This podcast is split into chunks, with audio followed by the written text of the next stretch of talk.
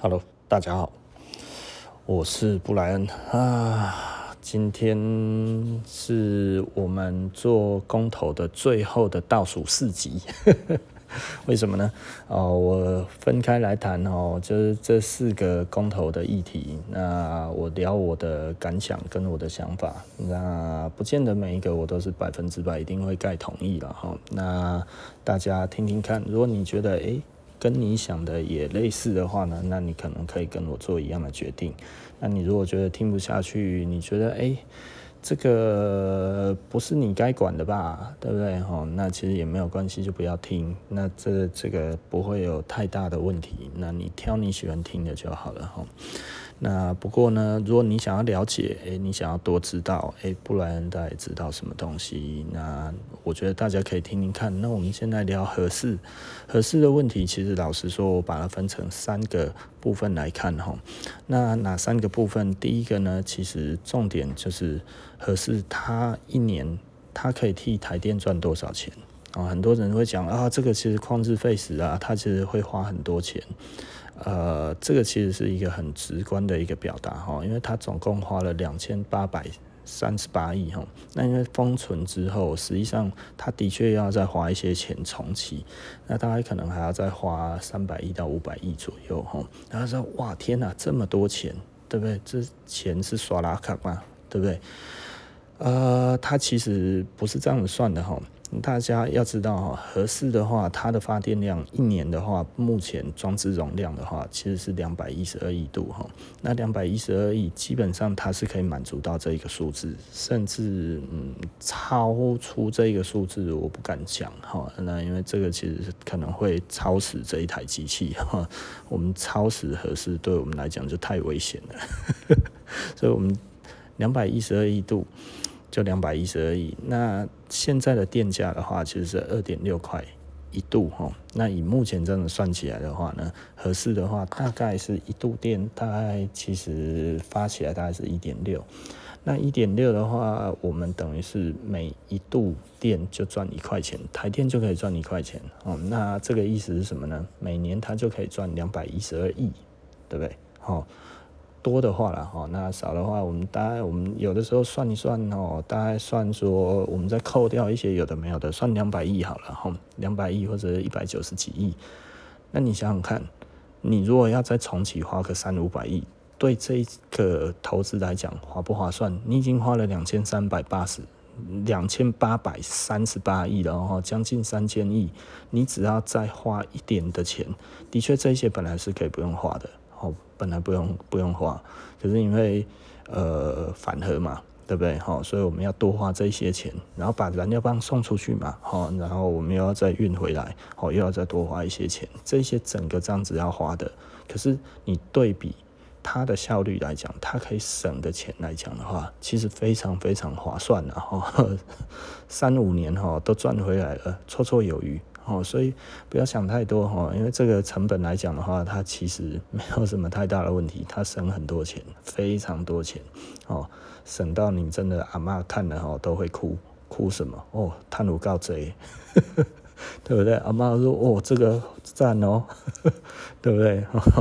那再来第二个东西，核废料的问题，哦，大家其实哎。觉得会花很多钱，现在其实老实来说哈，他其实不会花很多钱，他会赚超多钱，对不对？哈，那第二个核废料的问题，核废料大概我们终其一生用核电这样子跟着我们的核废料会有多少呢？一个人大概就是一个养乐瓶，养乐多的瓶子那么大，哈，这个是目前啊。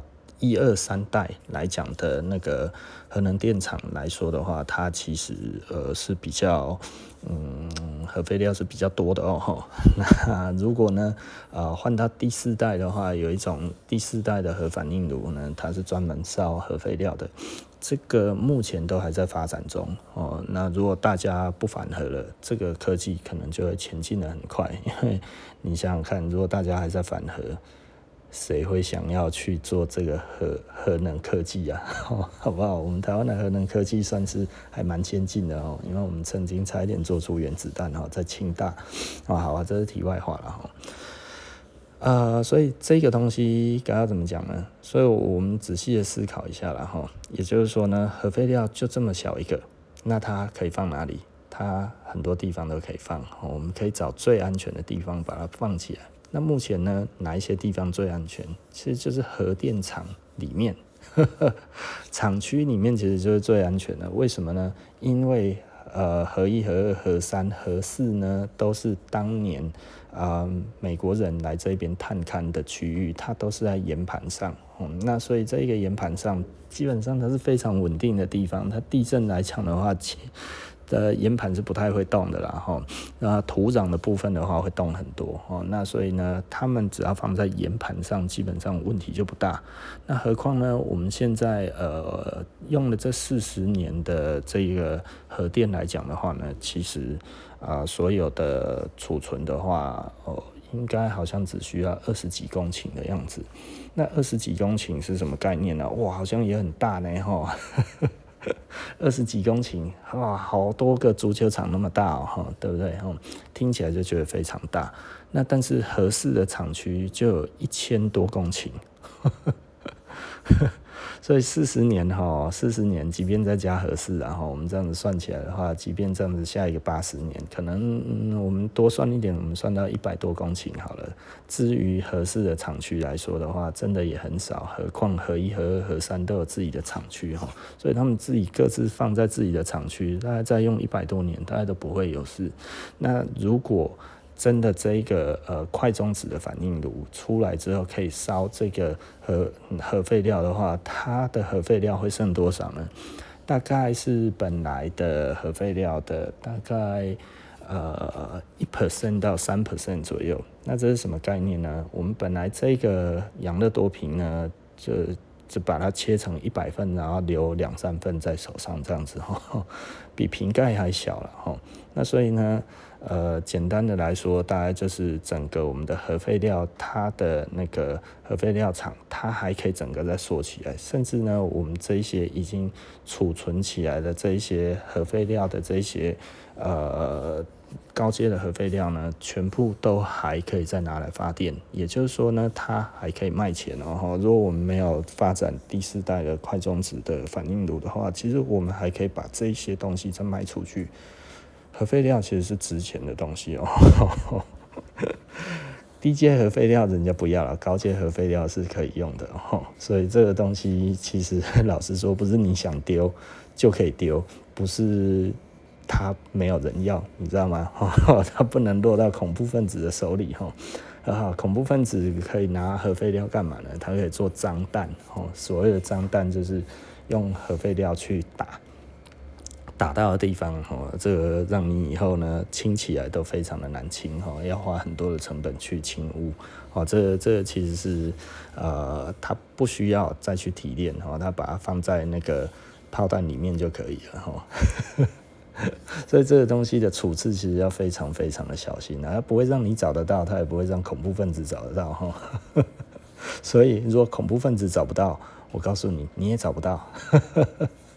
当然啦，它其实没有很好搬运，然后也不会有恐怖分子冲进来说核废料在哪里？核废料在哪里？给我拿出来，对不对？好 然后蒙面歹徒进去把所有的核废料都搬走，也没有这么疯狂啊。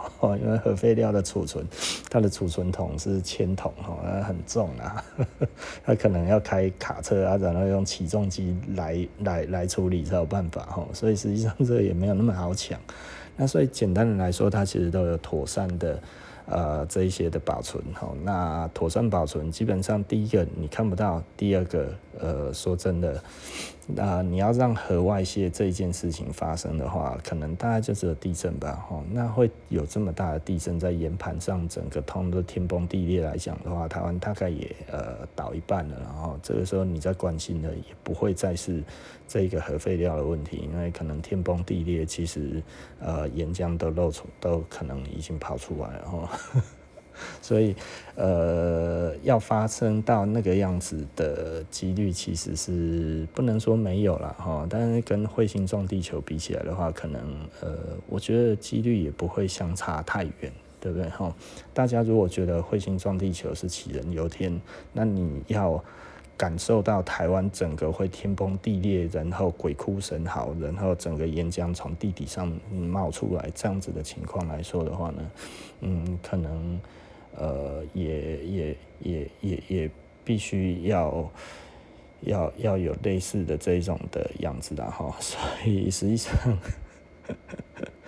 我我认为核废料的问题，它是一个专业的问题，它是一个管理的问题哈，所以我们其实只要呢去监督就可以了。我们好好的监督，基本上核废料不会到地，不会到我们看得到的地方哈。那呃天灾人祸我们无法避免，我们不能说一定不会发生，但是呢它会保存在哪里？它会保存在呃我们一般的天灾人祸其实。啊、呃，应该说一般的天灾都不容易会影响到的地方，全世界都是这样子处置的，然后 没有一个 没有一个国家所的处置是啊，这有青菜胆的话，对不对？没有这样子的啦，吼，所以这个我觉得大家核废料的问题，它其实是一个专业的问题。那至于它的体积这么小，也不是不能存放的问题来讲的话，几百年其实我们台湾都还够哦，可能大概放个两三百年核这些核电厂的厂区放在里面，其实都还是 OK 的哈。那所以它问题没有我们大家想的那么大，那甚至呢，呃，接下来的科技可能都可以把这些废料通通都在化成电力哈。那甚至接下来可能铀二三五就不会再是主流了。如果铀二三五不是再是主流，可能会变成土是主流哈。啊，土不是外面泥巴的土哈，它其实就是一个土，然后在一个金字旁哈。那这个东西呢，土反应炉现在也是一个很热门的一个新的核电的技术。那它其实它的发电量很大哈，但是呢，它的辐射更低哦。那它产生的核废料呢，呃的问题也比较小啊，因为它的半衰期只有几百年而已。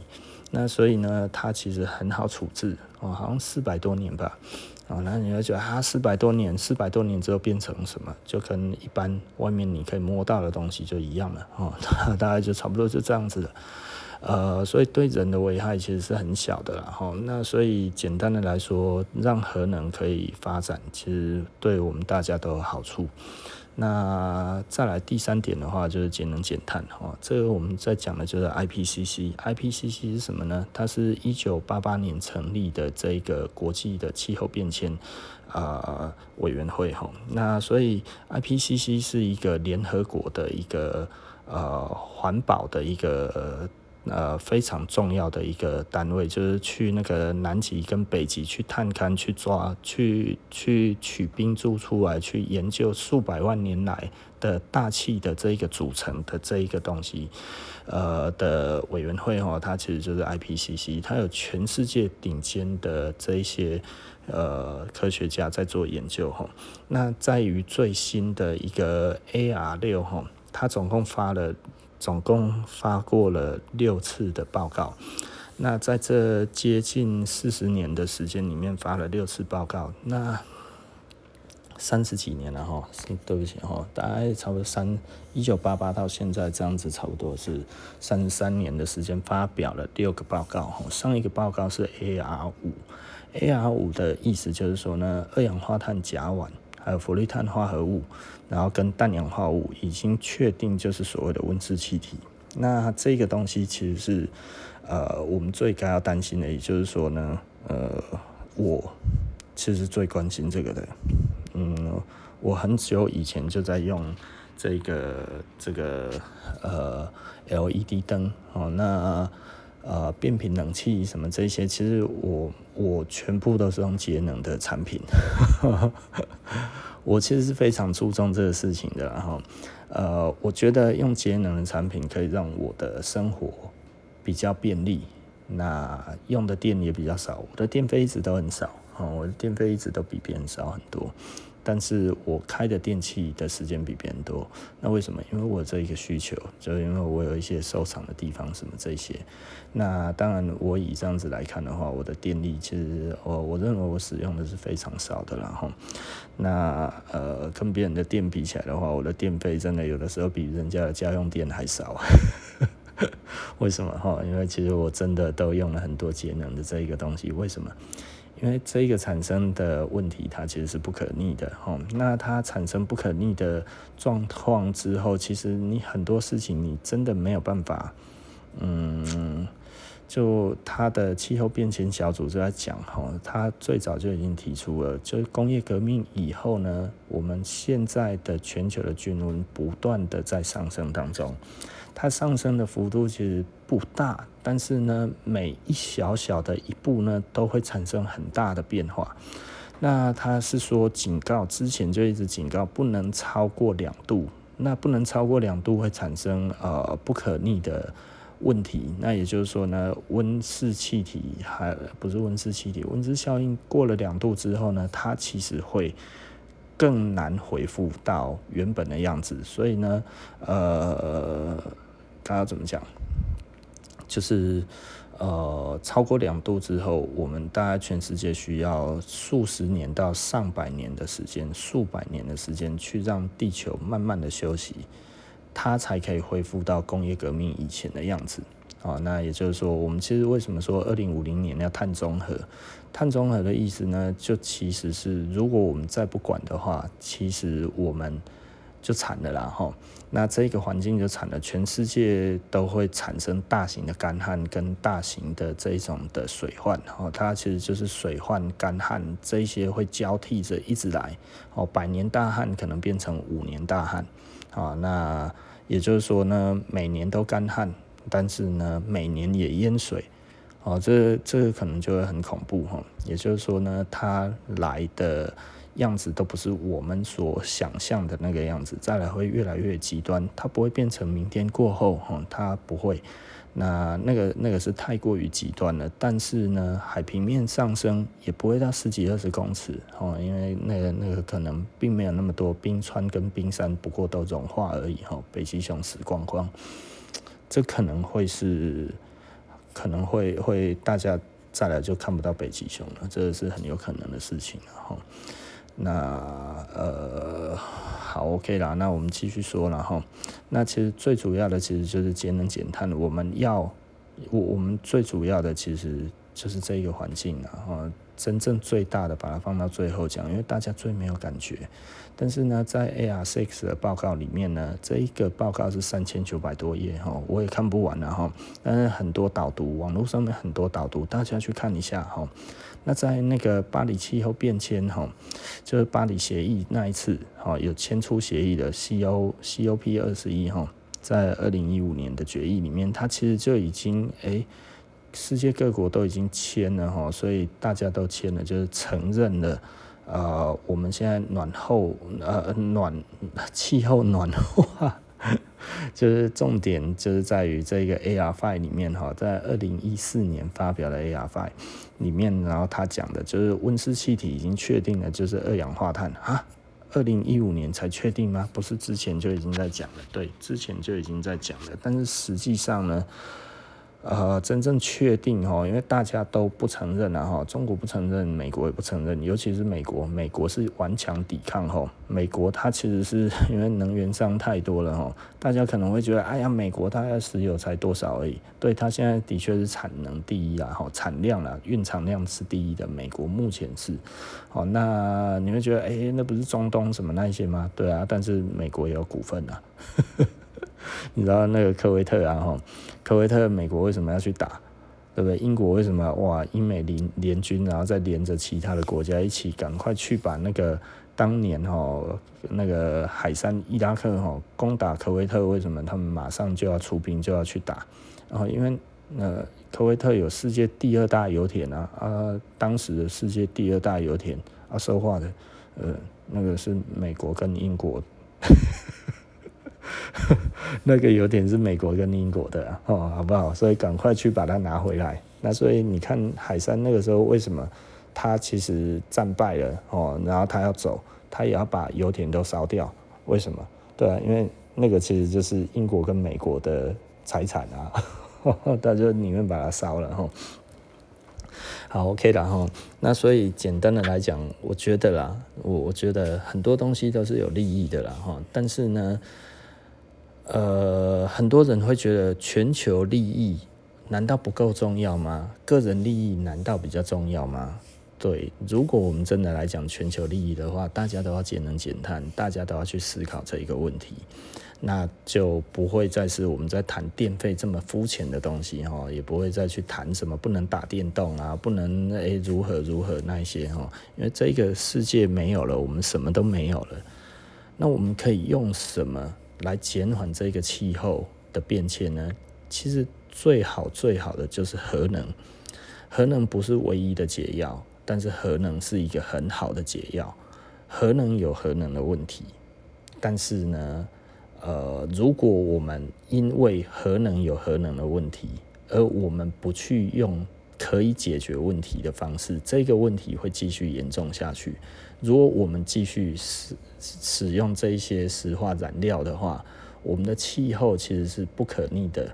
实际上已经确定了哈，AR6 里面已经很明确的告诉我们，二零三零年以前就会达到工业革命以后的两度啊，他们是说一点五度到两度，因为大家都没有要干嘛哈，就是 AR6 是今年发表的哈，啊，大家都不做节能减碳，实际上还在增碳哈，尤其我们台湾不断的增碳。这一个东西其实都是对于联合国气候变迁小组委员会的这一个的重大的挑衅哈，呃，就我们竟然没有要去发展更低碳的能源啊，其实目前他们其实啊没有讲得很明确，因为这个其实很敏感啊，那大家他们可能那个 IPCC 还有这些，他们怕说，诶，如果一直讲核能，大家会不会反感？哈，这其实他们这些组织其实也很怕大家觉得很生气，哈，所以他们其实用字遣词其实是非常的含蓄的。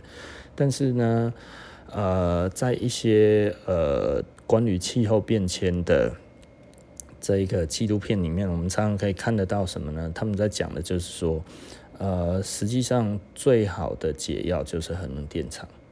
那核能电厂不用盖太多，哦，盖到你的机机载的电力够就可以了。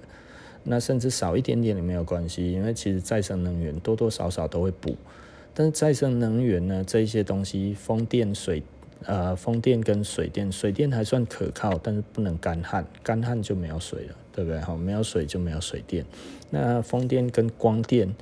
这个东西来说的话，它都不稳定，非常的不稳定。哈，那光电我们可以讲，诶，这个其实是啊、晚上就没有办法发电。对，没错哈，就是晚上就不能发电了哈，没有办法靠星光来发电了哈。我们的科技没有这么厉害，那所以我们只能靠太阳能。那太阳能基本上这个东西就嗯，大家看看吧哈，大家因为它呃，它制造的时候也会产生。非常多的污染了哈，如果我们这些污染都不算，其实是懒得去算了哈，不是不能算，因为它都是高污染的。哦，还有风电也有这一个问题啊哈，风电其实没有风，那所以呢，它都没有办法产生稳定的电力，就不能当机载电力哈，所以很多人哈把这些装置容量当成是它必。必然一定可以满足的条件没有，这个是靠天吃饭哦，所以这个东西不能当机载电力，但是它会发电，所以呢，你的核电不用那么多，因为核电越多风险越高嘛哈。如果大家很怕核废料，很怕核外泄，很怕反应炉爆炸，这个这个其实呃刚刚好就好了，对不对？但是不能没有啊，也就是说呢，你家里呃最危险的可能就是瓦斯，对不对？那瓦斯炉不用到处都有吧，对不对？我们可以用电磁炉，我们也可以用更各种其他的方式，就放在厨房就好了哈。你不会这个放在客厅哪里都是一个瓦斯炉嘛？哈这样子其实就太危险了，对不对哈？有一些是用电热的，有一些其实是用那个瓦斯什么这些，这个其实是可以的哈。那也就是说呢，它的配置就必须要什么都有。那我是不是觉得不要有天然气呢？其实不是哦，哈。天然气其实算是一个在这个 IPCC 里面呢，因为它的碳排大概其实是呃标准煤炭的一半，那所以呢，它其实是一个相对比较呃减碳的一个能源，但是它只是减碳哦，而且其实只有一半，它其实还是高污染哈。那所以呢，简单的来讲哈，这这个这个只能说，哎呀，这个投降输一半哈，用天然气输一半，但是呢还是输，对不对哈？环境并没有赢，那它又呃天然气的价格不能说贵哦，它其实是不稳定，长期来看是比较贵。那那个。不稳定其实是天然气最可怕的地方哈，它其实啊之前去年很便宜，今年很贵，看你怎么签合约哦。那所以这个东西其实简单的来讲，它跟这个呃。中油的议价能力也有关系啊，哈，因为我们的这个天然气是中油跟国外采购的哈，不是台电跟国外采购。那中油采购进来之后呢，然后台电再跟中油采购，这是一个流程。好，OK，这个就不多说了，然后那所以呢，如果你希望环境变得更好。你给后代子孙一个干净的地球，你给后代子孙一个好的地球，对得起他们，对得起自己的小孩，对得起自己的下一代。其实我们应该要选择够用的核电哦。那台湾的话，核一、核二、核三加核四，呃，基本上如果我们真的要用比较好的核电的话，就是呃，核一、核一可能可以除役哈，那核二、核三留着，它还可以继续延役。那因为他们核二核三都是效率比较好的，核一是效率可能收手，那所以核一不一定要留，但是核二核三其实是可以留着的哦，它不会危险哈。美国很多现在延役哈，它的年限都已经到八十年哈，演绎到八十年了哈，也就是说它的它它可以运转到八十年。那他们其实都已经呃演绎二三十年了哦，所以其实演绎不是很大的问题，所以这个大家也不用太担心哈。那核四的话，其实是以安全为主哈，第三代的核电厂是以安全为主为设计哈。那所以其实核二核三当然会比核四还要再危险一点点。所以，如果大家担心危险的话，其实现在在用的核二、核三其实是比较危险的哦。好了哈，OK，那其实大概大家也知道我的结论了，然后呃，核四的话，我是觉得一定要让它再重启。所以呢，大家就跟我一起，然后如果你同意的话，我们就去盖同意票。那很多人，我听到很多朋友会跟我讲啊，他们也不会做啦，民进党不会做啦。呃，我觉得做不做是一回事哈。那为什么他们不做？其实他们有做，做了什么？上次的公投之于这一个，他就是说，我们把非核家园把它拿掉，非核家园拿掉之后呢，所以我们就可以是有核家园。哈，其实只是做到这一点而已。所以呢。他们呃，我们目前呢，其实就是可以用核电哦。我们的法律来讲的话，其实没有不要核电这件，没有不要核电这件事情了。所以上次只是投这个而已。那但是你会说哈，那都已经这样子了，那他们为什么其他的不做？对，他们就是没有要做。所以我们要一个一个公投逼他们做。没错，他们就是把这个都拆开。哦，所以我们觉得最重要的其实呢，是核四要先重启。然后再来，我们可能还会再有公投，因为他们即便是这样子，可能还是不做。那所以核一、核二、核三的延役，可能后面还要再提公投。所以如果这一次核四无法重启，核一、核二、核三也会跟着无法延役，那我们台湾真的其实就完蛋蛋了。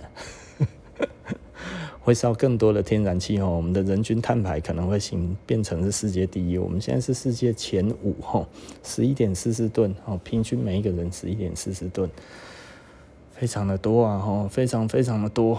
呃，韩国它现在其实是呃之前它是世界第一哈，那它现在赶紧盖这个核电厂啊，那韩国的核电呢有没有很进步？有哦，它本来是世界碳排第一哈。那现在的话呢，还是核电的输出国哦，这大家可以稍微的注意一下了哈。所以我我觉得我必须要讲的就是，我们嗯是一个核能非常进步的国家哈，但是我们到现在还不能输出核电。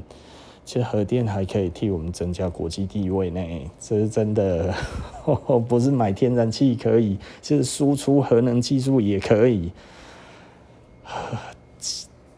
韩国的核能本来是输台湾的，现在它已经可以输出了哈，所以我们其实真的是原地踏步了很久哈，我们的电力跨不出去，其实也没有外商会进来，大家不会想要投资一个电力不稳定的地方。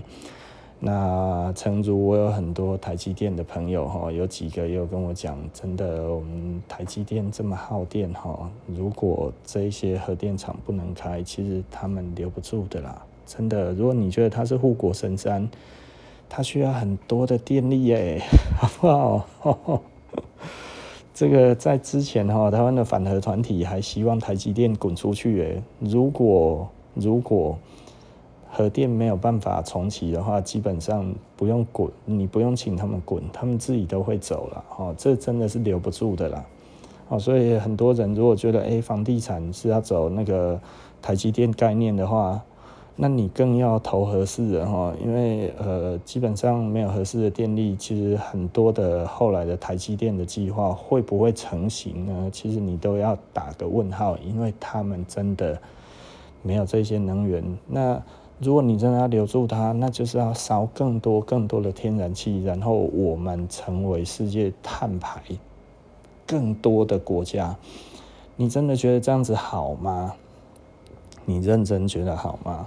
对我们国家的形象，对于这之后碳权的交易的成本什么这些来说的话，其实我们台湾真的会立于非常。有问题的地方哈，那大家可以去看一下那个王博辉厂长哈，他其实他在讲的哈，重启合适就是三年到五年，哦，那盖三阶呢也是要三年到二零二五才可以，所以呢，其实更重要的一步啦哈，其实更重要的一步其实是。我们真的要让合一、合二、合三马上延役这件事情，其实这个是刻不容缓的啦。如果可以的话，哈，大家真的打电话给你的立委，哈，跟他讲一下，哈，就是说你的选区的立委，哎，可不可以帮忙推动一下，哈？那我觉得这个这个其实才是最重要的啦，哈。那好，OK 啦，那这个是合适我的意见，那希望大家听一听。那接下来还会有三个，我不一定会讲完，因为这个我已经是讲第二次了，因为刚才又有电话进来又打断了哈，我觉得头好痛。好，OK 了哈，那就先这样子，那我们下一期不见不散吧。